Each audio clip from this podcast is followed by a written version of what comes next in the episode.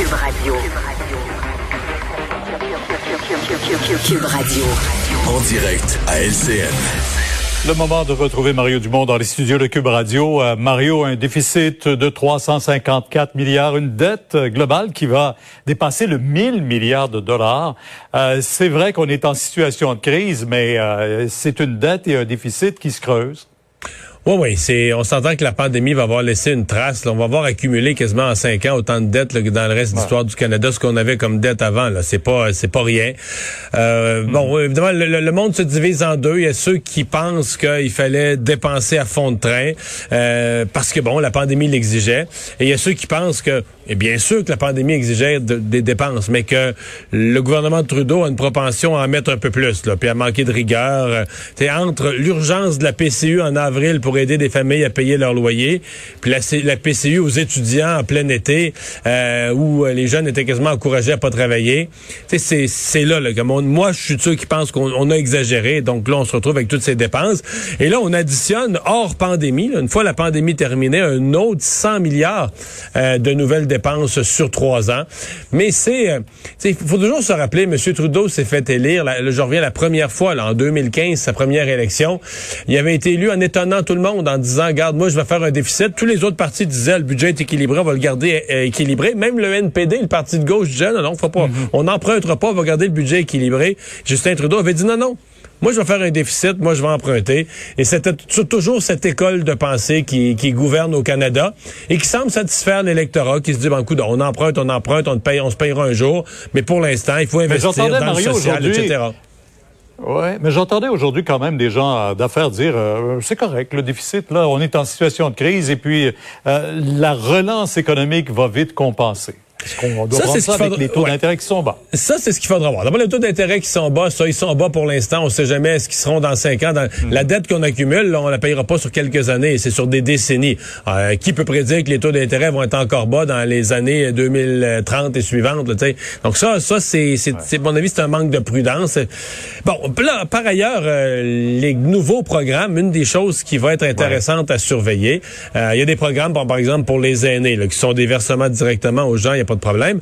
Par contre, il y a des programmes où c'est carrément des intrusions dans les pouvoirs des provinces. Euh, c'est le cas des ben, garderies. Vous parlez de là la garderie. les garderies, les CHSLD. Donc, il y a quelques programmes comme ça. Et là, j'ai hâte de voir. Est-ce qu'on va se relancer? Ça allait si bien entre M. Legault et M. Trudeau dans les deux dernières annonces au Québec. Ils étaient réconciliés. Mais là, est-ce qu'on vient d'ouvrir de nouveaux, euh, de nouveaux nids à chicane? Est-ce qu'on vient d'ouvrir de nouveaux fronts où les gouvernements vont, vont s'affronter? Parce que ce sont des domaines où, euh, le, prenons le cas des le Québec a déjà son programme, etc. Le fédéral embarque. est-ce qu'on Il y aura une compensation. Ouais, mais là, c'est ça. C'est que dans l'histoire, on a vu parfois certains gouvernements fédéraux donner aux provinces qui ont déjà un programme une compensation. Mais on a vu aussi d'autres gouvernements fédéraux rendre la compensation conditionnelle à, au respect de certaines normes. C'est ce qu'on veut faire, par exemple, dans les CHSLD, établir des normes pan-canadiennes, des normes nationales. Et c'est la façon pour le gouvernement fédéral de mettre sa main, de mettre sa patte dans les juridictions des provinces en disant, ben, si tu vas, moi, je mets de l'argent, mais si tu veux avoir le chèque, il va falloir que tu respectes mes conditions. Et ça, la plupart des provinces ont jamais accepté ça. En tout cas, le Québec a jamais accepté ça. Alors ça, ça va être, euh, ça va être à suivre. Ça en fait pas mal à négocier avec euh, les transferts en santé. Il y a bien d'autres choses à suivre. Euh, maintenant, euh, cette frontière qui est fermée entre le Québec et l'Ontario, je pense que c'est la chose qu'il fallait faire quand on regarde la situation chez nos voisins ontariens. Ouais, je trouve ça un peu plate, évidemment, pour les gens de, de, de Gatineau, ou les mm. gens proches de la frontière qui travaillent. Il y en a beaucoup là, qui travaillent de l'autre côté de la frontière. Ce matin, ça peut être le fun. Là. Il y a des gens qui ont été vraiment bloqués pendant euh, de longues minutes, voire une coupe d'heures. Mais bon, je pense qu'on va s'y faire. Là. On va, on va un peu rendre ça plus, plus fluide. Mais oui, je pense qu'on n'avait pas le choix. La d'autant plus qu'au Québec, la situation se stabilise. Si notre situation était aussi mauvaise que celle de l'Ontario, bon, on pourrait quand même dire restons chacun chez nous. Mais là, depuis quelques jours, même le docteur Arruda était quasiment optimiste. Il faut rester prudent, il faut rester respectueux des, des, des, règles sanitaires, mais on a vraiment l'impression présentement que le Québec n'est pas en train de, de, suivre le chemin de l'Ontario, de la flambée de nouveaux cas de l'Ontario.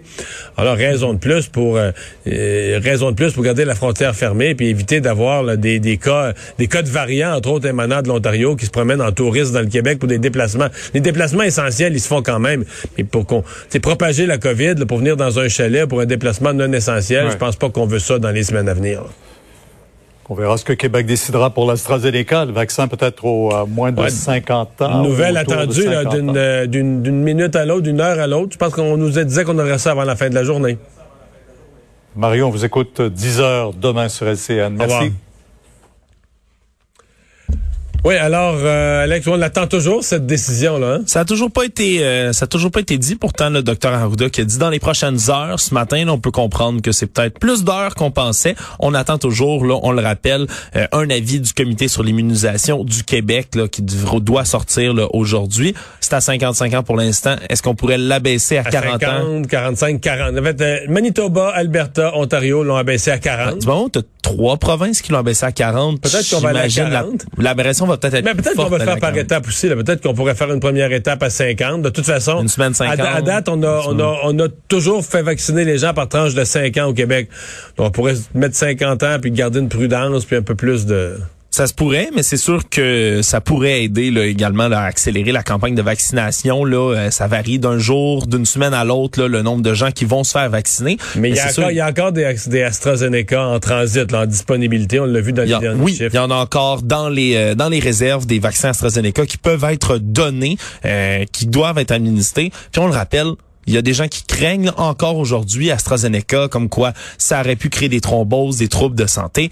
Je le rappelle, il y a presque 100 fois plus de risques de thrombose lorsqu'une femme va prendre un contraceptif oral, par exemple, euh, la pilule, communément mhm. appelée, que lorsqu'on se fait vacciner. Mais il y a eu de la confusion. Il y a eu de la confusion aussi sur l'efficacité du AstraZeneca. Je me suis rendu compte en répondant aux questions des gens ou des courriels ou en jasant. Il y a le fameux tableau, là, on l'a tout montré, tous les médias, qui disait que l'AstraZeneca était efficace à 62% versus les autres à 90. Les gens disaient il est bien moins efficace. Et, les gens n'ont jamais compris qu'est-ce que c'était. Ça, c'est un tableau sur le risque d'attraper la COVID. Oui. Mais euh, l'expérience, exemple, au Royaume-Uni, où ils ont donné des millions d'AstraZeneca, la probabilité, c'est une chose d'attraper la COVID, la probabilité d'être vraiment malade, d'attraper ce qu'on appelle les, les, formes graves de la COVID, d'être hospitalisé, là, t'es pas à 62% T'es à 95 à l'an, mais même des Britanniques disent que c'est pour les gens plus jeunes, c'est presque 199 à 100% Donc, le risque d'être très malade, le risque d'avoir les formes, de développer les formes graves de la maladie, de se retrouver aux soins intensifs ou de risquer la mort, lui est diminué beaucoup, beaucoup, pas à 62 là, mais beaucoup plus. Ouais. Ça, je suis pas certain que ça a été bien expliqué. Je sais qu'il y a bien des, des, choses qui circulent. On regarde souvent les chiffres comme ça, mais on oublie que l'impact réel, le but, c'est qui arrête d'avoir des gens aux soins intensifs, des gens hospitalisés, des gens qui en décèdent. si on est capable de pas l'avoir du tout pour pas la transmettre aux voisins, mais de se protéger contre des formes graves de la maladie, c'est quand même quand même majeur. Du moment en société où personne peut devenir très malade, on a réussi l'objectif. Ouais, c'est ça. Merci Alex, merci à vous d'avoir été là. On se donne rendez-vous demain 15h30. C'est Sophie Durocher qui prend le relais. Bonne soirée.